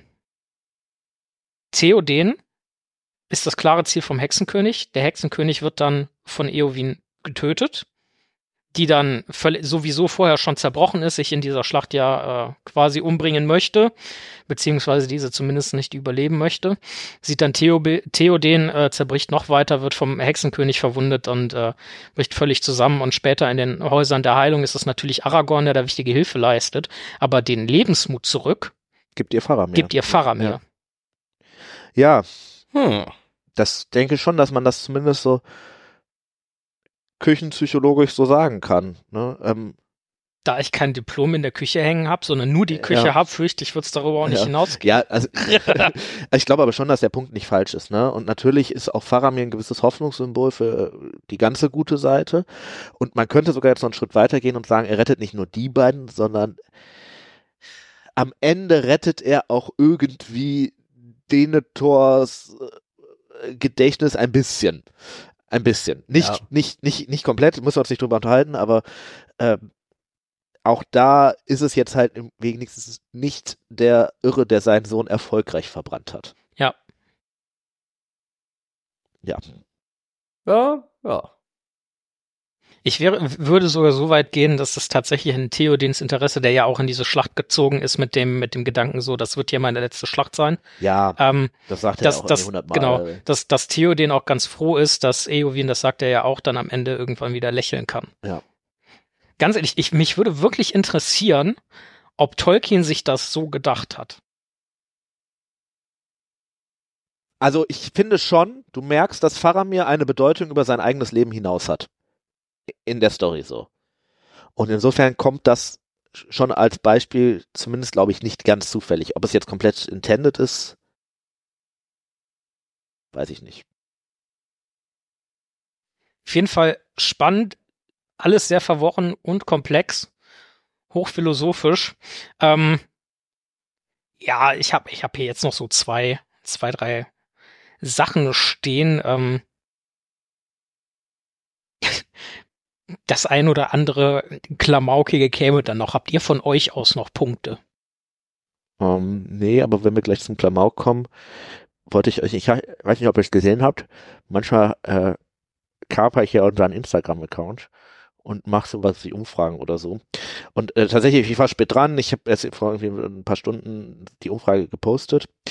Ähm, zum einen habe ich einfach mal aus, aus Witzgründen das äh, Adapedia-Bild von Beregon gemacht äh, mhm. und einfach nur gefragt, wer ist es. Und äh, da haben es tatsächlich von euch, äh, herzlichen Glückwunsch dazu, zumindest 53 Prozent richtig erraten. Ähm, das ist ja schon mal gar nicht so schlecht. Und dann haben wir, ne, hatte ich noch die Frage gestellt, ja, hm, Wächter tötet zur Rettung des Etablissements, ist das in Ordnung? Was sagt ihr? und es gab tatsächlich nur eine Antwort, aber immerhin, und die war Kopf ab. Kopf ab. Liebe kenn Grüße ich, kenn ich die Person. die das äh, geantwortet hat? Ja, ich ähm, ha, das klingt jetzt auch wieder falsch. Ich habe etwas von ihr in meiner Hand. Also äh, ja, ja, ja. eine Pfeife. ich finde die Antwort gut. Ähm, ja, und dann hätte ich hier jetzt halt noch so ein also das Einzige, ja, was wir wirklich nochmal gucken können, aber ich glaube, das ist eigentlich relativ schnell äh, beantwortet. Ähm, ist die Version im Film gelungen? Die Frage ist, ja, welche Version? Der, der, der Mensch da mit den zwei Sätzen? Da würde ich Ja. sagen, nein. Nein, die ist nicht gelungen. Ich finde ist die, überhaupt nicht. also am Ende finde ich schon, dass die Scheithaufen-Szene Ja, die okay ist ist. Die ist ein bisschen zusammengeschrumpft und alles. Aber die bringt das schon auf den Punkt, worum es da irgendwie geht. Ähm, und Nee, lässt halt ich, diese Ich meine jetzt wirklich, Schleife den und äh, Beregond aus.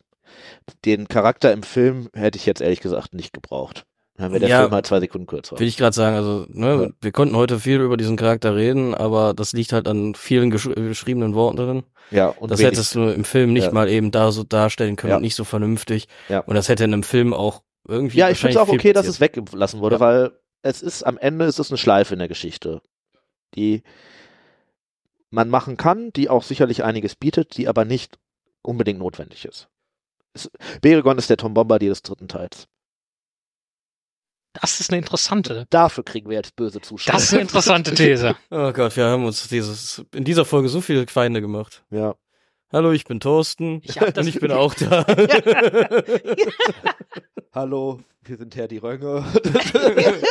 äh, Namensänderung äh, ist äh, gewollt.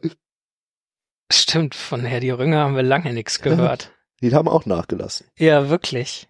Wirklich. Ganz komisch. Ähm, äh, tatsächlich ich muss ich muss gestehen, zu meiner Schande, Asche über meine Tomaten. Ähm, ich habe ich habe eine Frage überlesen, ähm, die ist aber durchaus interessant. Äh, was machen eigentlich Beregond und dann auch äh, Pipin noch nach dem Ringkrieg? Die haben ja auch durchaus eine Verbindung. Ähm, Ich weiß gar nicht, ob die sich danach noch mal sehen, aber wir wissen von Pippin ja zum Beispiel, dass er nach dem Ringkrieg, also erst ins Auenland zurückgeht und so weiter, aber später, ja, wenn er als er alt ist, dann nach Gondor geht und da seine letzten Tage verbringt. Und dann ist natürlich so ein bisschen, wir wissen, ich weiß gar nicht, wie alt ist Beregond? Er hat schon einen Sohn, der ist neun, er, oder ich. zehn, Ich glaube, ich glaube, Bergil ist neun. ist neun. Das heißt, der ist zumindest mal, sagen wir, vielleicht Ende 20 sowas. Ende 20, Ja. Anfang 30 wird er sein, Ja. ja. Ja, gut, vielleicht, also je nachdem, wahrscheinlich in so Gondor kriegen die Leute früher Kinder. Aber ist- aber ne, Ist Pippi nicht generell ein paar Mal noch in Gondor gewesen? Ja, auch vorher wahrscheinlich, ne? Ja. Das heißt, ich könnte mir schon vorstellen, dass sie sich ab und zu mal getroffen haben, weil die scheinen ja gute Freunde zu sein. Und am Ende, wenn Pippi 33 ist in der, in der Geschichte, oder knapp drüber, glaube ich, und äh, Beregond, sagen wir mal, Ende 20, klar werden Menschen nicht so alt wie Hobbits, und als Pippi gestorben ist, ist Beregond wahrscheinlich Ja. schon tot. Sehr sicher. Könnte man jetzt nachgucken, aber gehen wir mal von aus. Aber ich denke, sie werden sich schon ab und zu noch mal getroffen haben sollen. Ja. Vielleicht, vielleicht noch erwähnenswert. Nur Ich weiß nicht nicht, in, äh, Nur nicht im Minas Tirith. nur nicht in Ministerit.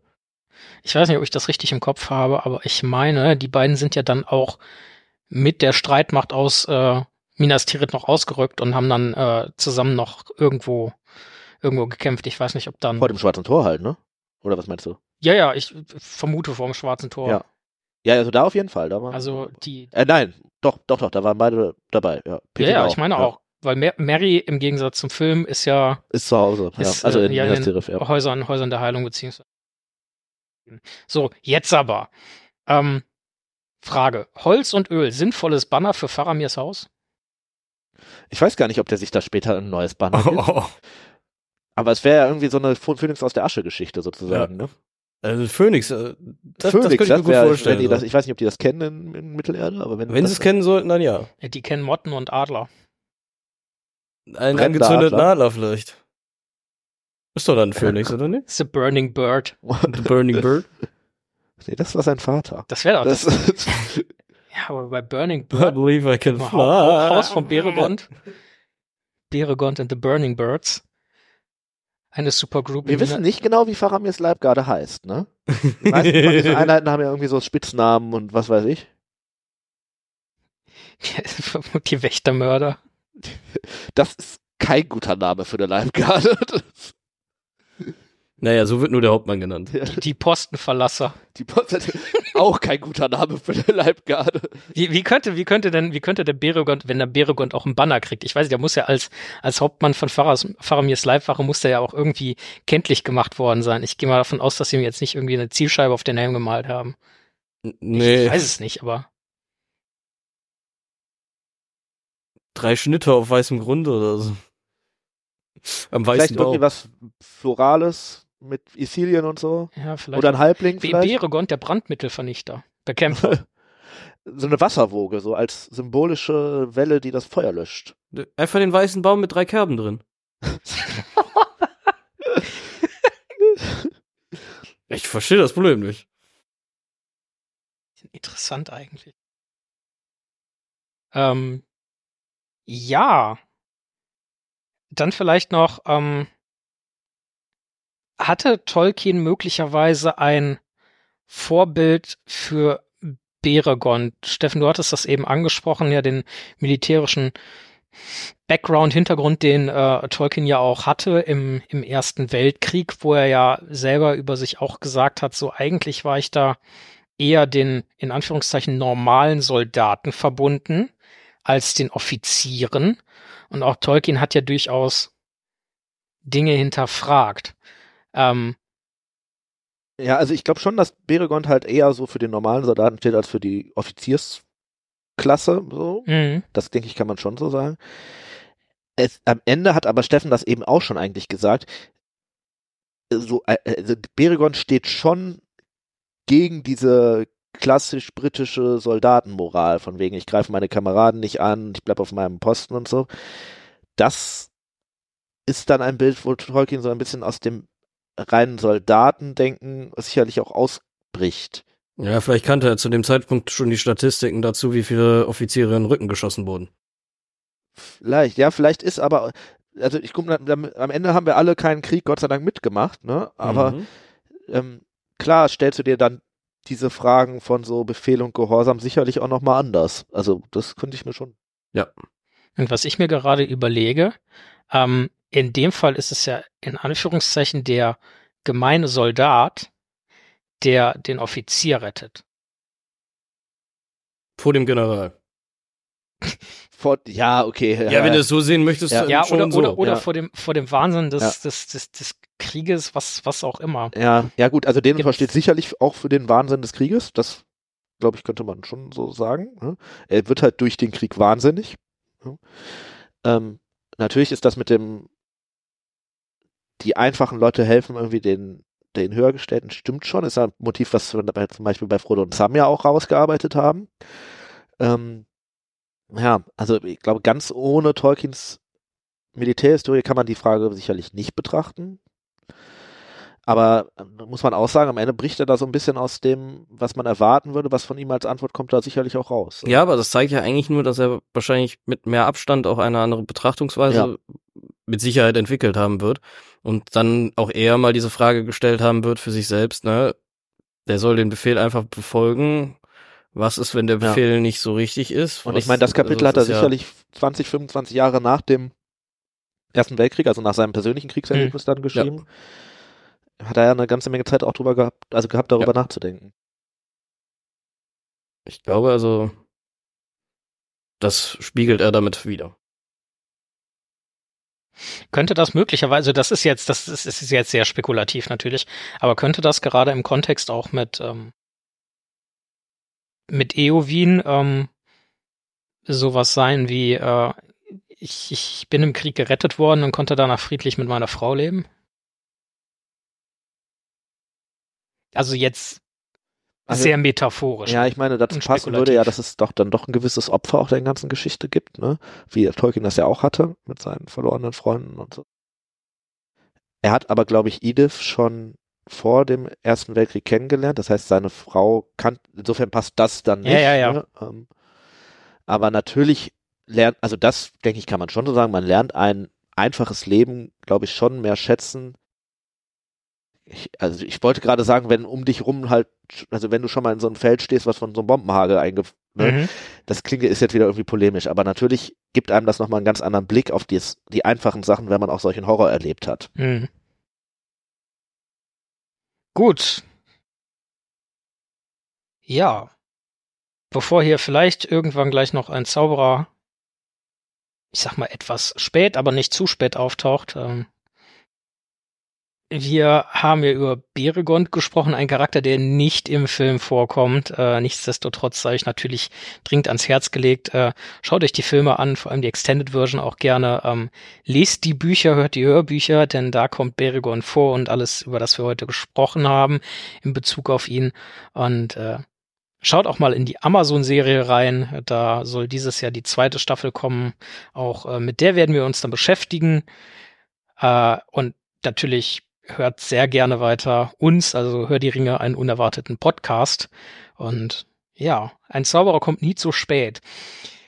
Im wahrsten Sinne des Wortes, Gandalf taucht rechtzeitig auf, um Denethors Wahnsinn Einhalt zu gebieten und Beregond hat einen erheblichen Anteil und kriegt im Film überhaupt keinen Credit dafür. So. Ja, aber also, also da wäre ja, Gandalf doch bestimmt, wenn er das wüsste, auch die Sicherung durchgebrannt, oder? Ja, weiß ich nicht. Also er wird mit Sicherheit einen Anteil daran gehabt haben, wie das Urteil gesprochen wurde, aber ja. Das glaube ich schon. Ja, glaubt ihr? Ja, ich glaube schon, dass er, ja, klar, also. Ich glaube, ich glaube, dass Aragorn das alleine hinkriegt, sowohl als Buch Aragorn wie auch als Film Aragorn. Ja.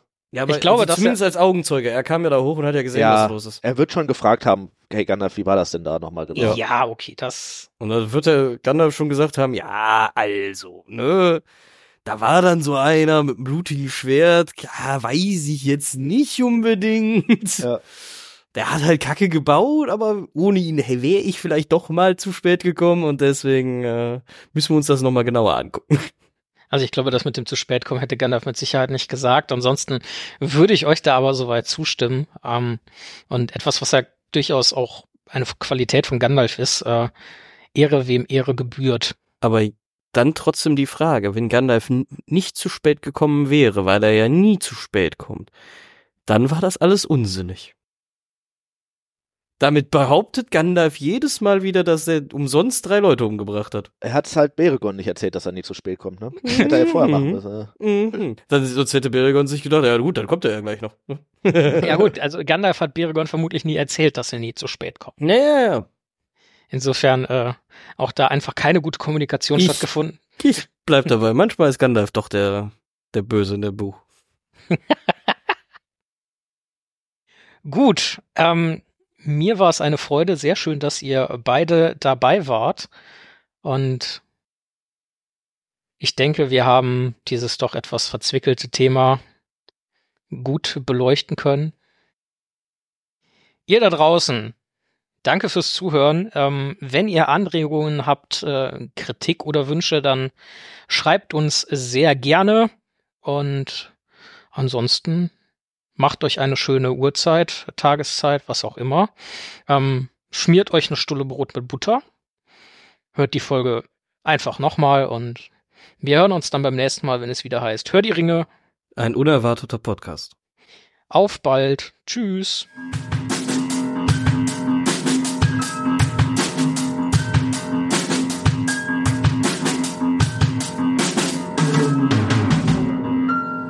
Könnt ihr Hör die Ringe unterstützen?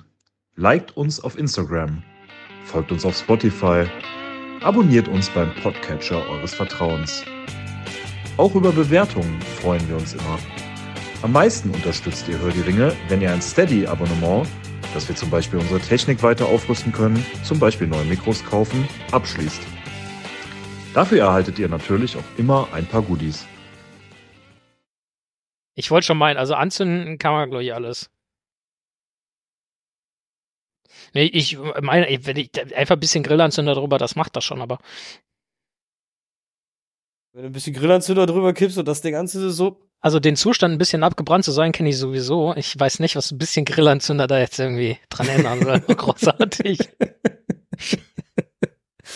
Oh Mann. Das nehmen wir alles auf, das ist dir hoffentlich bewusst, ne? Das ist, das ist wieder Outtake-Gold. Oh oder? Gott.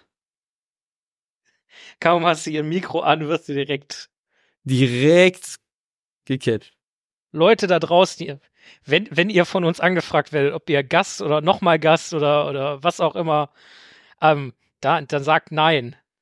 Oder ja. Sagt nein. aber ihr, sagt irgendwas. ihr werdet, reden ist wichtig, reden ist ihr werdet, ihr werdet hier verbrannt und äh, ihr müsst Sachen umschmeißen. Höchstens kurz angebrannt. Kurz mal Ich habe angezündet. übrigens keine Ahnung, über wen wir da heute reden. Ich hab's vergessen. Äh, das ist äh, Denethor, glaube ich. Beregond. Warte, ich äh, muss mir irgendwie ein Naja, wenn bisschen. wir abbrennen, weiß ich nicht. Ja. Die menschliche Fackel ist halt Wir jemand können, wir können ja auch noch mal eine, eine, eine, eine quasi Pfeifenthematische oder, oder Pfeifenkraut-thematische Folge machen. Dann einfach mal testen, und der philosophischen Frage auf die Spur gehen oder vielleicht auch der wissenschaftlichen, ähm, was in Mittelerde hat denn welchen Abbrand? Und dann können wir anfangen mit der ähm, Geduldsfaden, Ge Geduldsfaden von Gandalf, ähm, die Ents. Äh, Vielleicht fangen wir mal an, Denethor. Rankings zu machen und dann, äh, wie gut brennen Dinge in Mittelerde? ja, da, mir fallen da spontan so fünf bis sechs Sachen ein, wo man echt mal fragen könnte. So, die Ents sind natürlich naheliegend, dann, wie gesagt, der Geduldsfaden von Gandalf, Denethor, die Palantiri Westfold. zum Beispiel brennen nicht so gut. Ja, Die Westfold brennt eher gut. ja, Auenland auch ganz gut, habe ich gehört. ja. Bruchtal eher nicht, wenn alles nass ist. Ja, Wasserpark, halt, das ist. Ein Wasserpark anzünden ist. Ja. aber das können wir doch eigentlich irgendwann mal versuchen. So, hör die Ringe, Mhm. geht on Tour. Hör die Ringe zu den Dinge an. Sebastian, falls du das hörst, wir hatten einen Programmpunkt für die Tolkien-Tage. Ihr habt, ihr habt doch Samstagabends immer schon diese Feuershow. Wir toppen das. Tobias wollte doch extra jetzt den Pyrotechniker machen. Der, Stimmt. der muss doch nur auf uns aufpassen, dass wir nicht alles abfackeln, oder? ja. Ja, und nicht, schon, toll. Einen Schein gemacht und dann irgendwie eine halbe Stunde später schon wieder verloren. Also, Schon wieder verbrannt.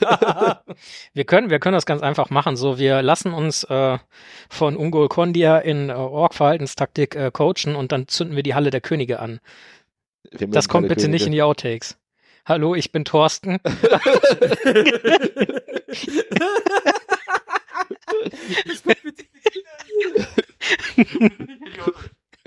Äh, äh, Es ist, wir haben ja irgendwie immer mal überlegt, ob wir das nicht auch einfach live senden, aber das deswegen können wir das nicht machen.